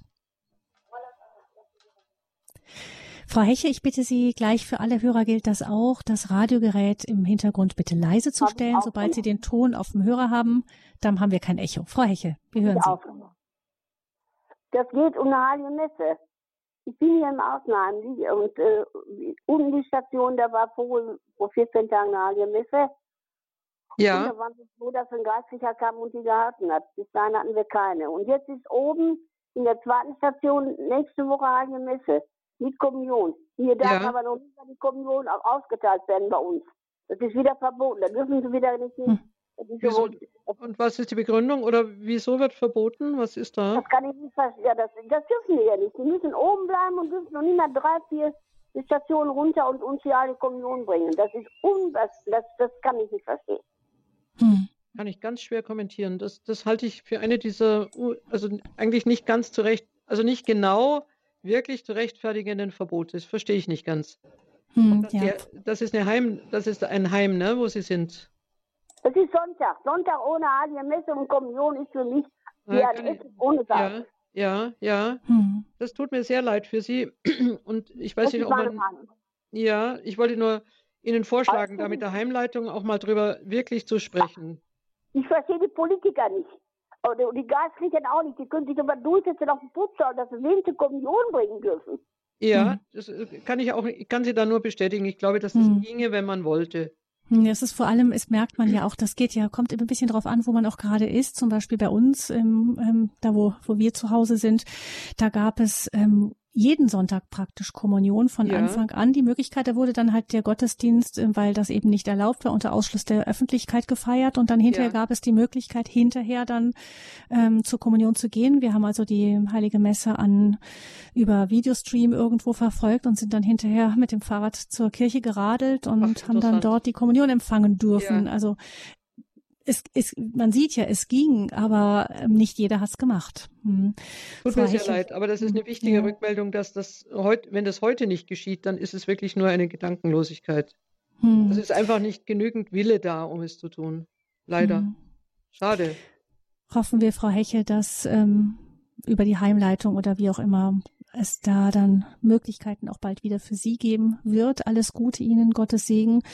Ähm, Frau, vielleicht noch, Frau Professor Gerfalkolitz, wenn man selber wirklich überhaupt nichts dafür kann, auch nichts machen kann, dann dürfen wir davon ausgehen, dass Gott seine Gnade dann eben auch so schenkt, nicht? Aber, aber trotzdem ist es. Ich wollte ein, sagen, Frau Helche, hm. ich weiß nicht, ob Sie noch dran sind, aber der Schmerz über, über dieses, über diesen Entzug und diese Verweigerung, den können Sie natürlich Gott auch geben, nicht wahr? Das ist das Einzige, was man hat. Ja. So ist so, kein Sonntag da. Sie haben völlig recht. Und so viele mhm. Menschen haben früher auch, also man muss sich selber einschließen, also der gedankenlose Konsum der Eucharistie, der war ja auch mit Händen zu greifen, ja? Und ja, jetzt haben wir an dieser Stelle einfach, müssen wir den Schmerz hinhalten. Das geht dann nicht so anders. Da reden aber viele Leute gar nicht mehr drum. Ja, ja gut. Ja, wir haben, wir haben ganz, ganz viele äh, Wirkungen und nochmal das Brennglas, das Corona darauf richtet, finde ich eine wichtige Beobachtung. Ich spreche ja. mal die Leitung an. Mhm. Frau Hechel, genau. ja genau. Dankeschön für Ihren Anruf. Und dann würde ich gerne als nächstes Frau Tritschler mit hineinnehmen aus Donaueschingen im Schwarzwald. Frau Tritschler. Ja, genau. Guten Abend. Guten Abend. Ich habe auch die, äh, das Sache zu sagen. Ich bin vor der Corona immer in die Pflegeheim gegangen mit einem Yorkshire Terrier. Und, und da gab es eine Frau, über 90, die hatte Schmerzen an der Beine und in dem Pflegeheim konnte ich ins Zimmer, überall hin, da war nichts verboten. Ja. Jetzt durch die Corona ist alles verboten gewesen. Und die Frau hat selber früher mehrere Hunde in der Wohnung gekriegt, keine eigenen Kinder. Sie hat zwar, war zwar verheiratet, aber mehrere Hunde. Jetzt darf man überhaupt in, in, in letzter Zeit gar nicht mehr kommen. Besuch kriegt sie fast auch nicht. Die Frau geht am liebsten sterben mit ja. lauter Schmerzen. Und wenn ich zu ihr gekommen bin, hat sie so eine Freude ausgestrahlt und sagt sie mir, gucken Sie mal, wie lieb der Hund bei mir, wie es ihm bei, bei, mir gefällt. Sag ja, okay, dann sagt sie zu mir mal, sagt sie zu mir einmal, äh, äh, wenn ich irgendwo hin will, wird sie den Hund nehmen. Ich kann oh, ruhig trotzdem ja, den Hund nehmen. Ja, ja. Natürlich ja, ja. war das, wie Sie, wie ich das meine. Aber, aber, äh, das hat ja, das fehlt den Leuten. Ich ja, kann mit wie? einiges telefonieren, aber trotzdem die eine, eine hat Parkinson, sitzt auch im Rollstuhl und sagt, wenn ich nur wieder mal komme, dürft mit dem telefonieren, damit er etwas beten oder ja. ich lasse es irgendwie irgendwas über, über um, um, um, Umwege in das Heim kommen. Ja, mhm. ja. Danke also für Ihren Dienst, das finde ich ganz großer. Ja, ich finde aber wirklich wunderbar. Hoffentlich fangen Sie wieder an, wenn das einigermaßen geht. Ja, mhm. hoffentlich können Sie wieder mhm. rein. Und da ja. denke ich eben, da bräuchte man Schutzkleidung und auch äh, Infektion, Desinfektion und eine Anleitung vom Personal, so dass man das auf Dauer wieder darf. Ja. Hm. Also wenn ich daran denke, weil äh, ich habe meinen Vater auch äh, vor nicht langem verloren und wenn ich mich gefragt, ich habe mich oft gefragt, was wäre ihm lieber gewesen? Lieber das Risiko eingehen, dass er jetzt für sich persönlich klar, da sind noch andere in so einem Heim mit dabei, aber äh, dass er persönlich Corona bekommt und äh, die Familie dafür sehen darf oder lieber noch ja. ein paar Monate äh, länger und ohne Familie. Er hätte sofort gewählt das Risiko und oh ja, interessant. ich denke, das gibt wahrscheinlich viele, die die sich sagen würden. Mhm. Also das ist mir jetzt so wichtig, meine Familie zu sehen, das nehme ich doch äh, in Kauf, dass ich vielleicht mhm. eine Krankheit kriege mhm. und dass es dann schneller geht. Aber gut, bei den Pflegeheimen hat man natürlich auch noch die Verantwortung für die vielen, vielen anderen, die auch noch da sind. Dass, ja. Ähm, in der Tat. Man kann natürlich nicht nur für einen entscheiden. Ist also eine fürchterliche Zwickmühle, zumal wenn man ja. weiß, dass gerade in Schweden eben die, die meisten Todesfälle eben in solchen Pflegeheimen waren, in England ganz, ganz viele. Ja. Das stellt natürlich die Heimleitungen vor extreme Herausforderungen, dieses Thema. Ja, mhm. ich kann nur noch wiederholen. Also wir können insofern lernen, als ähm, solche Besuchsdienste Und auch mhm. dieses ähm, Abfedern über Beziehungen, wunderbar. Sie haben das so schön gesagt, dass die Frau strahlt, wenn sie kommen, werden wir auch als Gesundheitsfaktor berücksichtigen müssen. Ja, mhm. es ist ja nicht nur, ähm, es sind ja nicht nur Tabletten, die uns helfen, sondern es ist tatsächlich auch die, die seelische Gesundheit spielt eine extreme Rolle. Und von daher einfach die Überlegung in Zukunft, wie wir Menschen den Zutritt gestatten können unter allen Möglichkeiten, die wir heute äh, haben, um äh, solchen Ansteckungen vorzubeugen. Das ist die mhm. Frage. Ne? Ich glaube, mhm. man kann es lösen, wenn man will. Frau Tritschler, ich danke Ihnen ganz herzlich für Ihren Anruf. Ha Hallo? Und dann der Unterschied über die Kirche. Das gefällt mir auch nicht. Der eine mhm. macht in, der, in, in, in, in aller ein Bank ganz leer und, und in der anderen Kirche sind jede Bank Menschen. Das ist ja. auch nicht okay. Mhm. Ähm, das liegt daran, dass die Diözesen unterschiedliche Anweisungen gegeben haben, wirkt aber in der Öffentlichkeit nicht sehr gut. Das muss ich auch sagen. Mhm. Weil die einen übervorsichtig sind, die anderen wagen mehr und im Ganzen wäre da eine bessere Abstimmung notwendig gewesen. Vielleicht lernt man auch daraus. Ja, mhm. würde mir auch wünschen, Frau Titschler. Ja. Danke, Frau Tritscher. Alles Gute Ihnen dann. Einen gesegneten Sonntagabend noch. Und Frau Bertram ist die nächste in der Leitung. Frau Bertram, von wo rufen Sie uns an? Ich rufe aus Düren an. Grüß Gott und aus guten Düren. Abend wünsche guten ich Abend. allen. Ja, grüß Gott. Ähm, ich habe ähm, zwei kleine Sachen, die mir so auffallen. Und zwar, also aufgefallen sind bis jetzt, ich kann nur für mich selbst sprechen, wie, es, wie ich den Eindruck habe. Und zwar bei der heiligen äh, Wandlung na, vor der, kurz vor der heiligen Kommunion ähm, sagt der Priester oder sagen die Priester ähm, zu allen der Leib Christi und dann sagen alle gemeinsam Amen. Ja. Und wenn er dann die heilige, wenn die dann die heilige Kommunion austeilt ähm, oder reicht, sage ich am besten austeilt, das klingt so ähm, reicht, dann ähm, müssen wir alle schweigen. So habe ich den Eindruck. Ja, das ähm, stimmt. Ähm, für Richtig. mich, das ist, ich finde das schrecklich. Ich finde das dermaßen schrecklich, denn äh, das ist vorher vor, vor Corona ähm, sagte man der Leib Christ sagte der Priester zu jedem einzelnen Leib Christi und man sagte Amen als Gläubiger und hat dann Jesus empfangen. Also ich finde das so unwürdig irgendwie. Ich kann das nicht erklären. Das ist irgendwie seltsam. Und ja. irgendwie finde ich ähm, im Moment die Handkommunion Mundkommunion ist ja jetzt nicht erlaubt, weil ja. Mundkommunion finde ich, habe ich zu Jesus, also ich kann nur für mich selbst sprechen, stärkere, äh, da merke ich Jesus stärker seine Gegenwart als bei der Handkommunion. Und, und dass man bei der Handkommunion die, Hand, die Hand weit ausstrecken muss, dass, mhm. der, äh, dass der Priester dann ähm, die Hand äh, Leib Christi dann reicht, schweigend, ist nicht okay.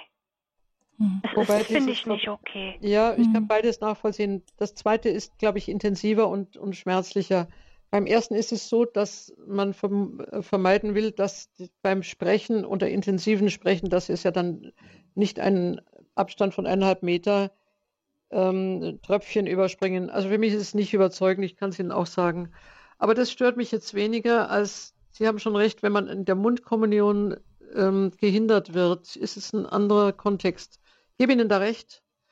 Hm. Aber es ist nicht so einschneidend wie die Tatsache, dass man dann überhaupt keine Kommunion erhält. Ja, das ist dann, glaube ich, nochmal ein tieferer Schmerz.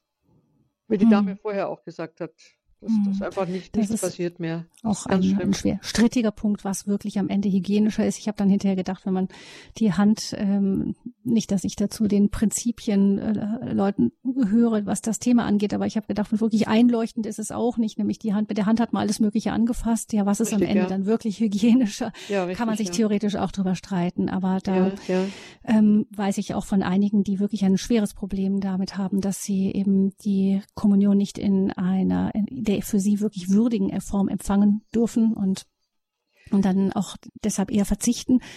Genau. Kann man all diesen man, Schmerz im mhm. Grunde genommen nochmal auch hinhalten. Das ist, mhm. glaube ich, schön, wenn wir uns das mhm. denken. Wir, es schmerzt uns. Wir können aber mit dem Schmerz ausgleichen, was an Gedankenlosigkeit in vielen Fällen vor Corona einfach hin so über die Bühne ging. Vielleicht auch eine, eine Überlegung, ja? Ja. Frau Bertram, ich danke Ihnen für Ihren Hinweis und dann geht es weiter mit Frau Krees. Frau Krees, von woher hören wir Sie? Äh, die Frau Krees ist aus Senfeld, das ist bei Schweinfurt, Türkei, ja. Würzburg. Ja, Frau Krees. Ich habe die Frau äh, Dr. Professor Barbara Gerl-Falkowitz persönlich kennengelernt bei einer Tagung über Quartini im Pfarrheim in Würzburg, St. Peter und Paul. Ah ja, das war vor zwei Jahren. Schön. Ja. Und, ja, schön. Und jetzt habe ich einfach mir den Mut gefasst, ich rufe sonst nie an, dass ich doch mal einfach, um mal Grüß Gott zu sagen auch. Ja, und, wunderbar. Es war so eine wunderbare Tagung und vor allem war das so wunderbar, dass da noch ähm, so viele junge Leute dabei waren. Ja, ja, ich erinnere mich gut. Die, die kamen eben alle von ja, Heiligkreuz und, und, und haben sich so interessiert. Da waren einige ich Studenten da, das stimmt. Erzählen, ja. dass ich Romano Quartini noch in, in München gehört habe. Ja. Allerdings äh, weiß ich Einzelheiten nimmer, aber ich habe ihn eben da erlebt. Aufgrund meines absolut vorgerückten Alters, ich bin 87, ich habe Ja. jetzt nochmal gewagt anzurufen, weil ich auch einen kleinen Schmerz loshaben möchte. Ähm, also ich habe noch die, wie soll ich sagen, ich bin nicht im Pflegeheim, Gott sei Dank, auch noch nicht im Seniorenbetreuten, was ich angestrebt habe. Aber es wäre jetzt alles schwieriger, als allein in der Wohnung zu sein. ja, ja, genau. Und also von daher darf ich überhaupt nicht klagen. Es ist natürlich alles beschwerlich sowieso schon im Alter und dann sind diese Beschwerden, also auch für die Diakonie, die kommt und manches nicht machen darf und alles mit Mundschutz. Gut, aber das ist alles irgendwo zu ertragen.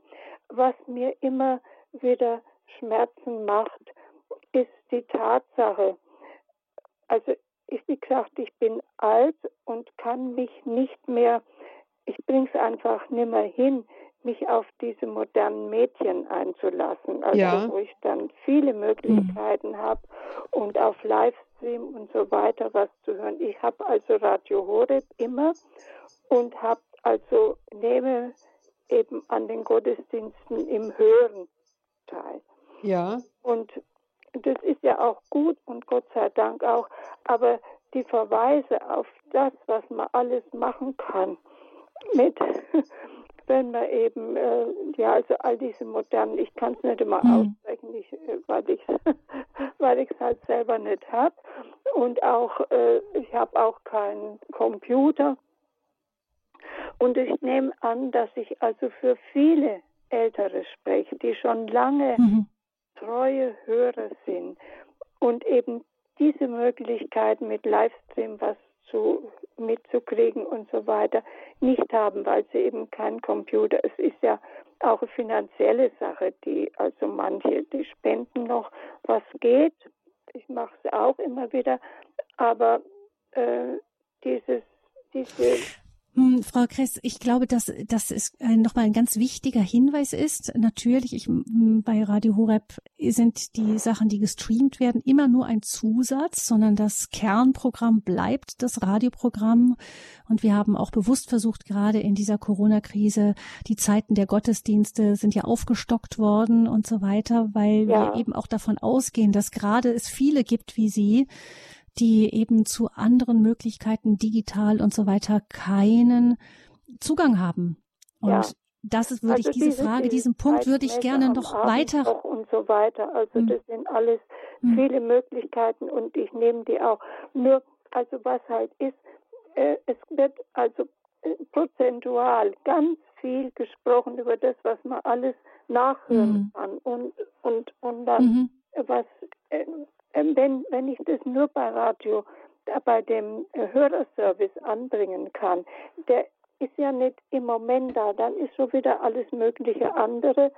Und um dann die, diese äh, noch einmal was nachzuhören. Ich kann dann nur CD bestellen, wenn es also ist. Bei hm. manchen Dingen geht es halt auch nicht. Ne? Kann man ja immer auch machen. Für diejenigen, ja sicher. Man kann, wir haben Wiederholungen im Programm immer wieder, aber natürlich, es gibt die Möglichkeit, eine CD zu bestellen. Immer beim CD-Dienst, den gibt es auch nach wie vor noch. Die digitalen Möglichkeiten sind dann natürlich für diejenigen, die das können. Das ist für die, die es da haben, auch oft sehr praktisch. Aber ich danke Ihnen für Ihren Hinweis nochmal. Und wie gesagt, mit dem Radioprogramm versuchen wir Sie auch ganz besonders im Blick zu haben.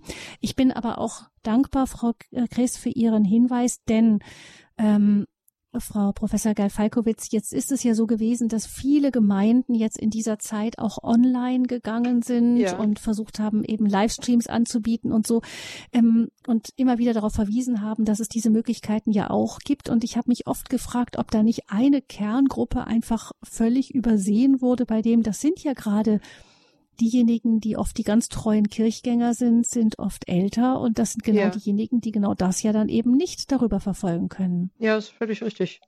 Dazu kann ich jetzt wenig sagen. Das wäre die Frage, wie man die technischen Möglichkeiten äh, ausarbeitet oder weiter, weiterzieht. Ja, mhm. kann ich wenig dazu sagen, mhm. aber es leuchtet mir ein. Eine, eine ganze, mhm. also eine ganze Sparte von Hörern wird damit auch wirklich ausgeschaltet. Das ist völlig richtig.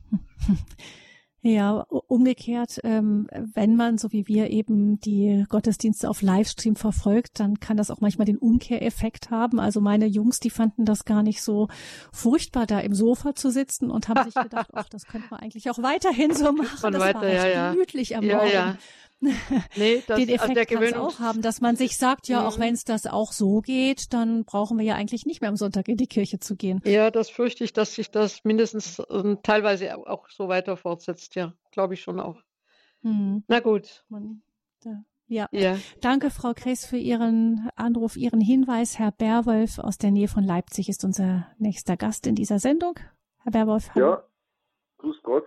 Äh, Frau Professor äh, Falkowitz, Sie haben ja sehr aus dem Herzen mit Ihrer Sendung gesprochen. Ja, danke. Ich kann, ich kann nur sagen, äh, der Konstantin der Große hat mit seiner Profanisierung beste Arbeit geleistet. Ja. Und ist nicht mehr bewusst, was bedeutet eigentlich das ewige Leben ja, von äh, diesseits mhm. und jenseits. Mhm. Ja. Ähm, ich habe dem Jürgen Kleinloh zu verdanken, dass ich das schauen durfte und mir das ins Bewusstsein rufen durfte. Es gab nämlich mal vor einiger Zeit eine Sendung im Radio Horeb, wo der Vortragende den Anrufenden immer wieder die provokative Frage gestellt hat, was ist ihnen wichtiger, Gesundheit oder Gott? Und Ach, viele kamen mhm. in Straucheln und mhm. haben überlegt, ja eigentlich die Gesundheit. Und dann Aha. sagt er, wenn die Gesundheit wichtiger ist, was ja durch Corona deutlich wurde, dann machen ja. wir die Gesundheit zum Götzen. Und das haben ja. wir gemacht. Denn im katholischen Verständnis ist doch ähm, der Besuch der heiligen Messe zwingend, weil wir das leibliche Brot Jesu ja. doch nicht nur geistig empfangen können, sondern leibhaftig nur empfangen können und dürfen. Ich, ja. ich, mir war das 37 Jahre verschlossen. Ich bin dann aus der evangelischen Kirche 2016 im Mai durfte ich konvertieren in die katholische Kirche. Ja. Ich bin so voller Freude, dass ich auch während Corona-Zeiten Jesus empfangen durfte, leibhaftig. Ja, ich schön. hatte meinen Beichtvater, der hat mir in Form der Krankenkommunion ja. während äh, die Kommunion gespendet, musste aber gucken, dass er nicht erwischt wird dabei. Ja, ja. Durch ja, ja. Denunzanten. Ich verstehe es nicht, warum die Krankenkommunion verboten wurde. Und dann ja, hatte mhm. Jürgen Kleinloh etwas mhm. sehr Entscheidendes gesagt. Die Welt schreibt uns vor, wann sind wir krank, damit Aha. Krankenkassen auch bezahlen. Aha. Wie lange oh ja. sind wir wirklich krank? Wir sind so lange krank, solange wir nicht eins mit Gott sind. Das ja. hat er in dieser Deutlichkeit gesagt. Ja. Und deswegen hm. rechtfertigt es die Krankenkommunion zu jeder Zeit, wenn sie über normale Umstände in der Heiligen Messe nicht möglich ist. Und es hm. ist aus Herr meiner Sicht, hm. das wollte ich noch ausführen, hm. ähm, was Sie, Frau, Frau Professor Falkowitz, nicht trauten auszusprechen, das spreche ich jetzt in aller Deutlichkeit aus. Es ist für mich inakzeptabel, dass die heiligen Messen ohne Laien eingestellt worden sind. Es ist eine Farce für die Kirche und zeigt in aller Deutlichkeit, wie weit die Hand Konstantin des Großen tatsächlich reicht. Hm. Herr Berwolf, Sie, Sie haben es jetzt ganz deutlich nochmal ausgedrückt, genau, ja. was, was Frau was eben schon anklang. Ja. Ich danke Ihnen. Ich äh, muss danke auch an dieser Stelle ein kurzes ja. Dankeschön sagen für Ihre für Ihren Beitrag, denn äh, Frau Professor Geil-Falkowitz, ich wollte Sie doch noch fragen zum Ende dieser Sendung über die Früchte der Corona-Krise. Glauben Sie, dass ähm, wir als Gesellschaft die ganze Geschichte wieder in den Griff kriegen, dass es wieder zu einer alten Normalität zurückkehren wird? Wir werden in einer bestimmten Weise die Sache in den Griff bekommen. Ich glaube aber nicht, dass wir die elementaren Gefährdungen, die über diesen oder einen anderen Virus ausbrechen werden, ähm, auf lange Sicht in den Griff haben. Das glaube ich überhaupt nicht. Nehmen wir mal an, wir entwickeln einen Impfstoff gut. Alles wunderbar und ich äh, freue mich drauf und ich finde es wunderbar, dass die Wissenschaft das schaffen kann. Was wir damit aber nicht beantworten, ob wir in der Lage sind, ich darf auf den letzten Redner nochmal zurückgreifen, das Wesentliche vom Unwesentlichen zu unterscheiden. Schiller, das Leben ist der Güter höchstes nicht. Ja, großer, großer Satz. Das Leben ist der Güter höchstes nicht. Das ist aber, es ist aber wesentlich eben die Religion in unseren Breiten, das Christentum, das diesen Satz formuliert. Ähm, das erwarte ich nicht von der Kanzlerin, das muss sie auch nicht sagen, aber ich würde mir wünschen, dass dieser Gedanke unsere Kultur tiefer bestimmt.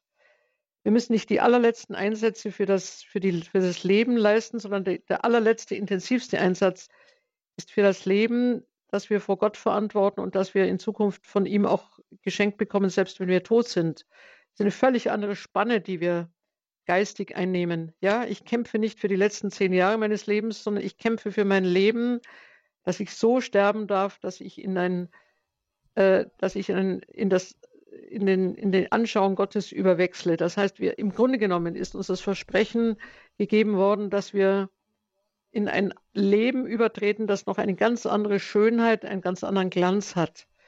Wenn wir nur auf die Wissenschaft bauen, eine Seite, bitte, ich freue mich, wenn es gelingt, hier größere Sicherungen zu erreichen. Ich glaube nicht, dass es ganz gelingt, das Leben ist immer sterblich. Deswegen ist die dringende Aufgabe unserer Kultur, vor allem unserer christlichen, auch übrigens Laienkultur, das le leisten nicht die Priester allein, das Bewusstsein zu schärfen, dass uns ein Leben versprochen ist, das nach dem Tod, wenn ich es mal genau sage, sogar erst angeht. Ein, ein kühner Satz. Ja, wir müssen ganz viel bestehen, bis wir dahin kommen. Und Sterben ist ein ganz herber Einschnitt. Aber im Grunde ist das Versprechen, dass wir in eine neue Lebendigkeit geraten, so intensiv und durch die Auferstehung Jesu so tief belegt, dass ich denke, dass uns der Gedanke an Tod, an, an Gefährdungen, die noch kommen werden, wir wissen ja nicht, was das nächste Virus ausmacht, keine letzte Beunruhigung unseres Daseins enthalten dürfen. Von der inneren Qualität, von der inneren ähm, Form unseres Selbstverständnisses her. Ja? Also ich, ich spreche mhm. bitte für Mut und für Zuversicht.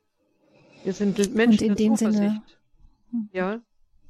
In dem Sinne können wir diese Krise eben auch als Chance ähm, begreifen, Jawohl, ja. als etwas, was etwas ähm, wirklich wie ein Brennglas aufgezeigt hat und ja, und diese Dinge, die uns aufgezeigt wurden, ähm, erbitten Antworten von uns.